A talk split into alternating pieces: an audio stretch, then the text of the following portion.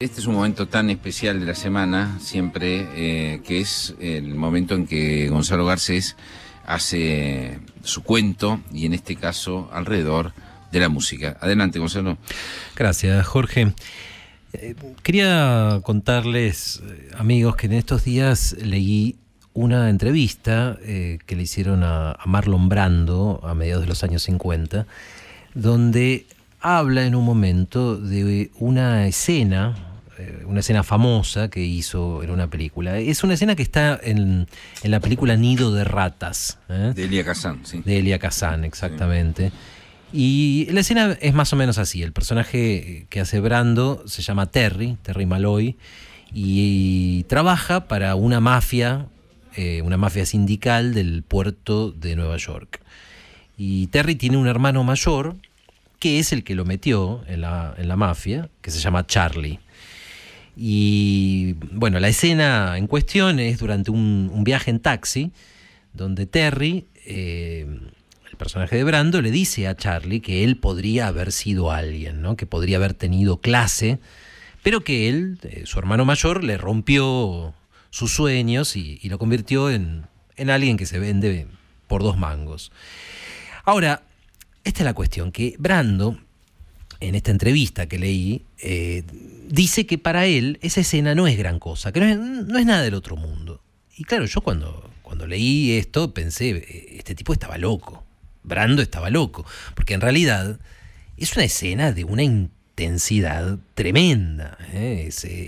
de hecho es la escena que le valió el Oscar que ganó con, con esta película. Pero claro, a Brando le gustaba tirar abajo el oficio de actor y, menospreciaba al cine en general. Será por coquetería, será porque lo pensaba. La cuestión es que siempre dijo que, que nada, que era un arte menor. Y entonces dice que esta escena no es gran cosa, porque no es tan difícil emocionar al público con una escena así. Lo que pasa, dice Brando, es que las cosas que dice Terry, eh, su personaje, son cosas que todos en alguna medida sentimos.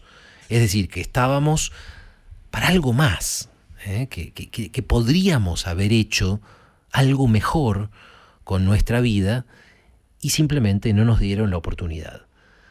Bueno, yo les propongo eh, ahora que miremos un poquito más de cerca lo que pasa en esa escena, aunque sea para decidir si Brando tenía razón o no.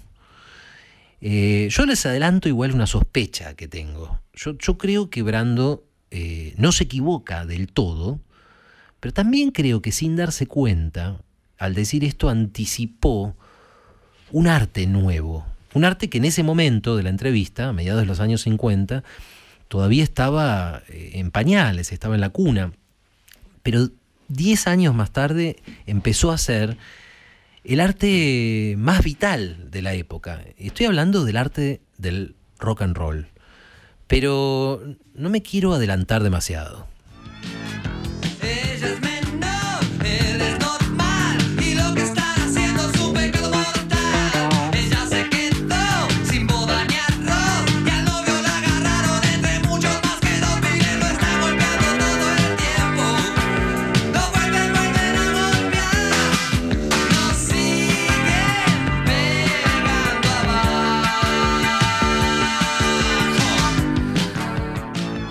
Terry, Terry, el personaje de Brando, es un tipo con buen corazón, un poco simple, eh, que, simple, que tuvo la mala suerte de que su hermano Charlie, que es mucho más vivo que él, pero también es mucho más inmoral, trabajara con la mafia sindical de los muelles de Nueva York. Y toda su vida Terry hizo trabajitos para esta mafia que le encargó su hermano. Y los hizo sin malicia, sin pensar, simplemente porque su hermano, su hermano mayor, eh, se lo pedía. Y alguna vez quiso ser boxeador también, boxeador profesional, pero ese es un sueño que también se terminó. Y ahí está Terry, viviendo, puchereando, diríamos acá. Pero en algún momento, en algún momento de la película, Terry empieza a cambiar, empieza como a despertar de el sueño eh, o, de la, o del sopor en el cual vivió toda su vida. y empieza a darse cuenta de que trabaja para una mafia y empieza a considerar si testifica contra el jefe de esa mafia. Bueno, la escena que voy a contarles pasa, como les decía, en un taxi. Eh, Terry va a testificar. Charlie trata de disuadirlo, entre otras cosas porque si no logra convencerlo, lo van a matar. Tal vez él mismo tenga que matar a su hermano. Así que Charlie eh, lo tienta con plata, le ofrece trabajos mejor pagados, incluso en un momento lo amenaza con un revólver. Pero Terry no da el brazo a torcer. Dice que quiere pensarlo, que, no lo, que lo deje, que lo deje pensarlo, porque tal vez lo va a hacer. Y ahí es cuando viene el diálogo famoso. Ese quebrando decía que no era gran cosa y que en el fondo es fácil. Yo este diálogo lo voy a decir en criollo, eh, para que, más que nada para que suene lo más posible como le suena ese lunfardo de Nueva York al público eh, norteamericano, al público de habla inglesa. Charlie, eh, el hermano mayor, recuerda cuando Terry era boxeador y le dice, ¿cuánto estás pesando, pibe? Cuando pesaba 75 kilos, eras hermoso. Podrías haber sido otro Billy Con. Y el chanta ese que te conseguimos de manager te apuró demasiado. Y ahí Terry se da vuelta a mirar a su hermano, pero se da vuelta bruscamente, como si lo, lo hubiera picado una avispa, y le dice, no fue él, Charlie, no fue él, fuiste vos. ¿No te acordás esa noche en el Garden. Viniste a mi camerino y me dijiste, pibe, esta no es tu noche. Vamos a apostar por Wilson. ¿Te acordás? Esta no es tu noche, mi noche. Yo podría haber destrozado a Wilson. ¿Y qué pasó? Sigue diciendo Terry. ¿eh? ¿Qué pasó? Que él se queda con el título y yo, ¿con qué me quedo? con un pasaje de ida a ninguna parte. Vos eras mi hermano, Charlie. Tendrías que haberme cuidado un poquito más. Así yo no tenía que hacer esas agachadas por dos mangos. Y esto le dice eh, Terry, el personaje de Brando, y, Charlie, con, cara culpable, ni lo puede mirar a los ojos, eh, trata de defenderse. Y claro, es una defensa muy débil. Y le dice, bueno, algunas veces aposté por vos. Algo de plata viste. Y ahí es cuando Terry estalla de verdad y le grita, le dice, no entendés, no entendés. Yo podría haber tenido clase. Yo podría haber sido un aspirante. Yo podría haber sido alguien en vez de un croto que es lo que soy. Digamos las cosas como son. Y hace una pausa más y más bajito, como una sentencia, dice, fuiste vos, Charlie. Fuiste vos, Charlie. Y hablando, hablando de gente que se llama Carlitos, en esa amargura, en la, amargura, la frustración, la bronca de, esas líneas que dice Marlon Brando en esta película extraordinaria, yo no puedo evitar, de nuevo, escuchar algo que asocio con el arte del rock and roll.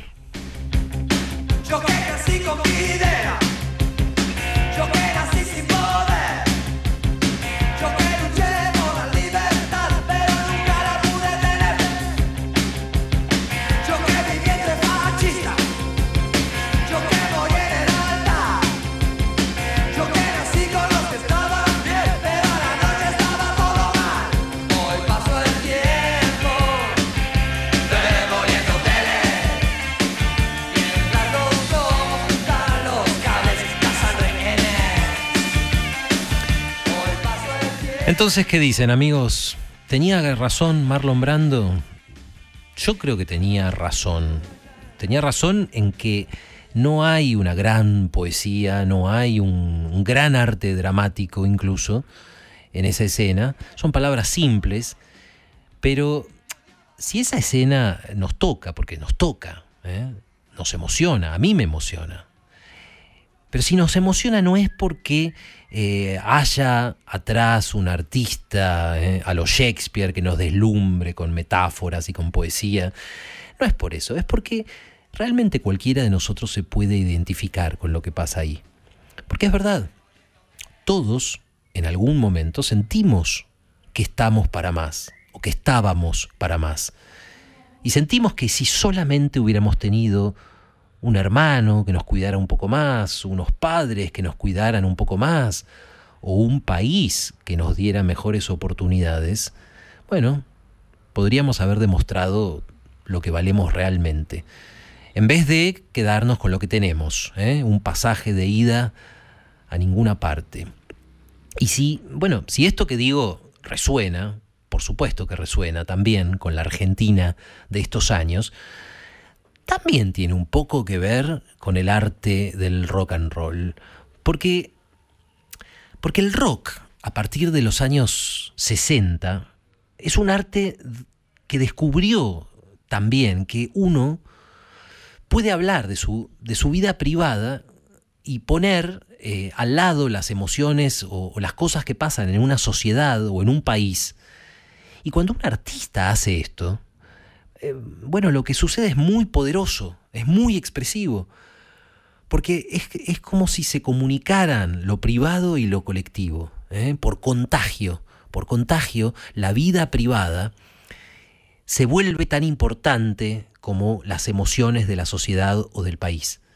Y a la inversa, las emociones de la sociedad o del país se vuelven tan íntimas y las sentimos tanto en nuestra carne como a nuestra vida privada. Y bueno, tal vez por eso, ya que venimos escuchando sus canciones, tal vez por eso Charlie García una vez dijo que sentía que su disco, eh, su primer disco solista, Yendo de la Cama Living, era el disco más auténticamente de rock que había hecho, a pesar de que, bueno, técnicamente no era un disco de rock, o tenía solamente una canción con ritmo de rock. Pero ¿por qué Charlie decía que eso era rock? Porque nunca, nunca lo que pasaba en la Argentina y lo que pasaba en el alma de una persona ¿eh? convivieron, convivieron lado a lado como pasó en ese disco.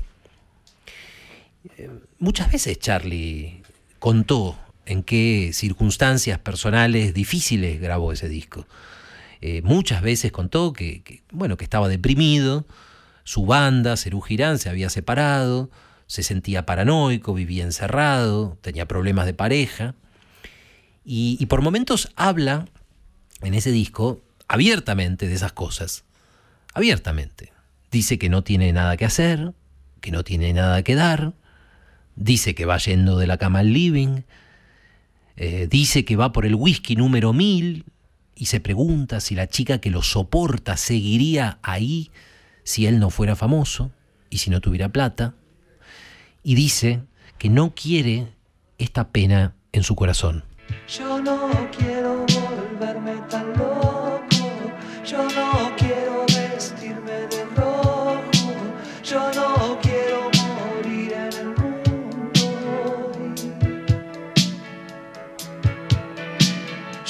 no quiero ya verte tan triste, yo no quiero saber lo que hiciste, yo no quiero esta pena en mi corazón.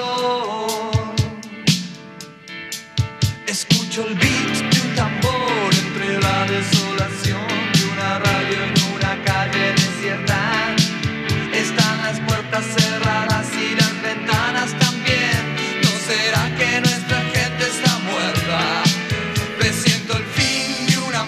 Pero pasa que ahí, eh, en todas estas canciones, lado a lado, lado a lado con lo que pasa en su cabeza o lo que pasa en su alma o en su cuerpo, lado a lado está la realidad de afuera, está la Argentina de 1982, está la dictadura militar en sus días finales, en su decadencia, y, y está la paranoia, está el miedo, está la guerra de Malvinas.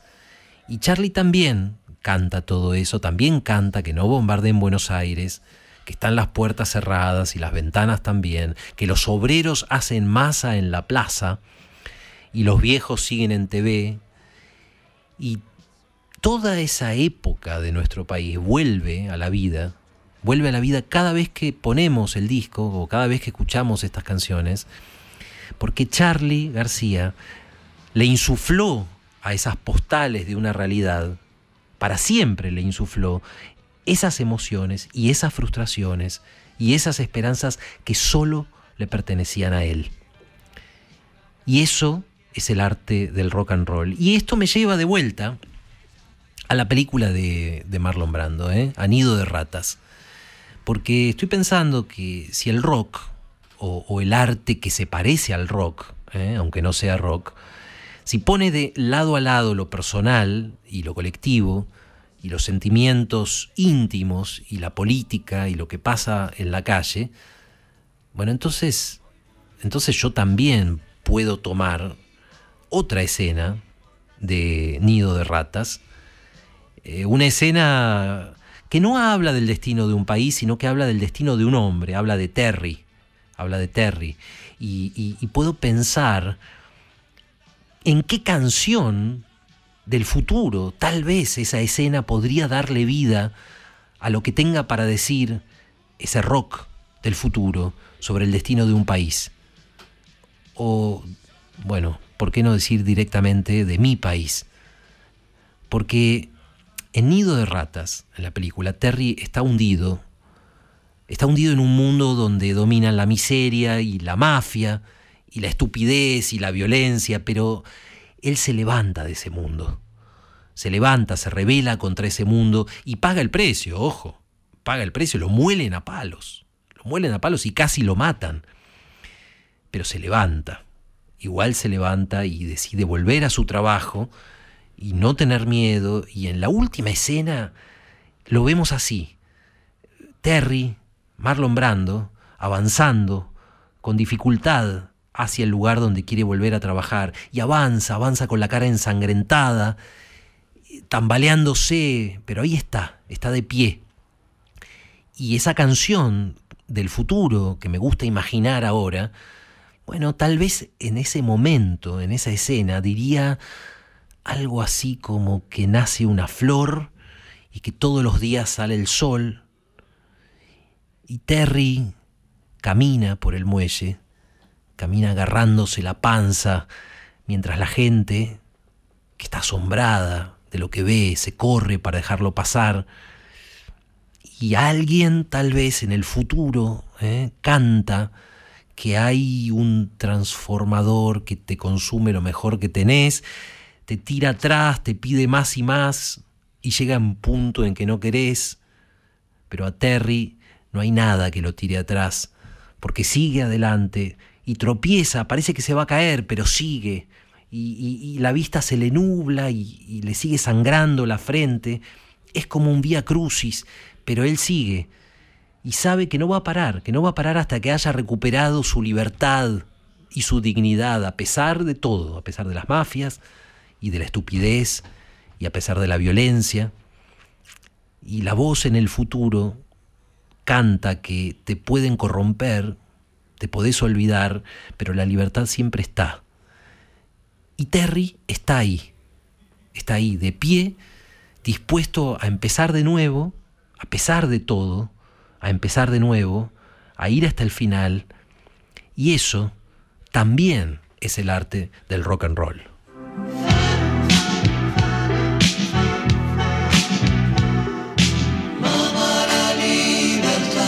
siempre la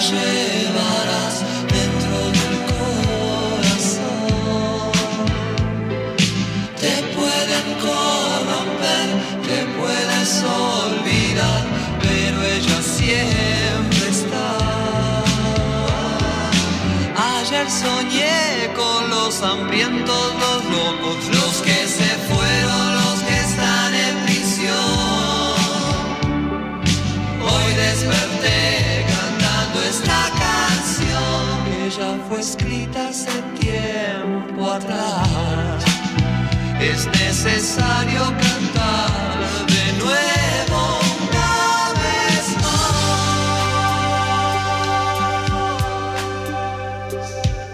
Pensándolo bien. Mitre.